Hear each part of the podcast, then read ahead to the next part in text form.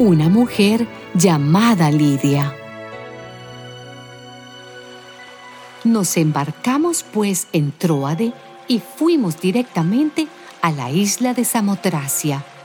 Y al día siguiente llegamos a Neápolis. De allí fuimos a Filipos, que es una colonia romana y una ciudad muy importante de esa parte de Macedonia. Allí estuvimos algunos días. El sábado salimos a las afueras de la ciudad junto al río, donde pensamos que había un lugar de oración de los judíos.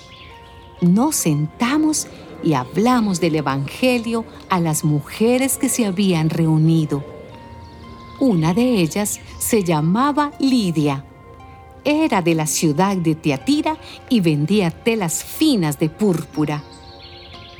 A esta mujer que adoraba a Dios y que estaba escuchando, el Señor la movió a poner toda su atención en lo que Pablo decía. Fue bautizada junto con toda su familia y después nos rogó, si ustedes juzgan que de veras soy creyente en el Señor, vengan a alojarse en mi casa. Y nos obligó a quedarnos.